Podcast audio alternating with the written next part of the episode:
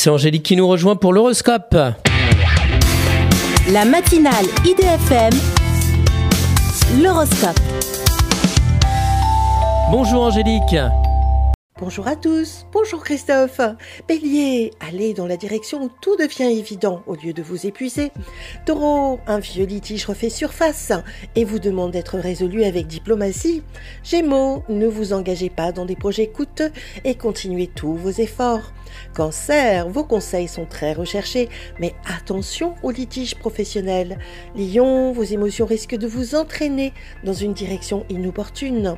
Vierge, vous vous en sortez grâce à votre créativité et à votre sens de la propos.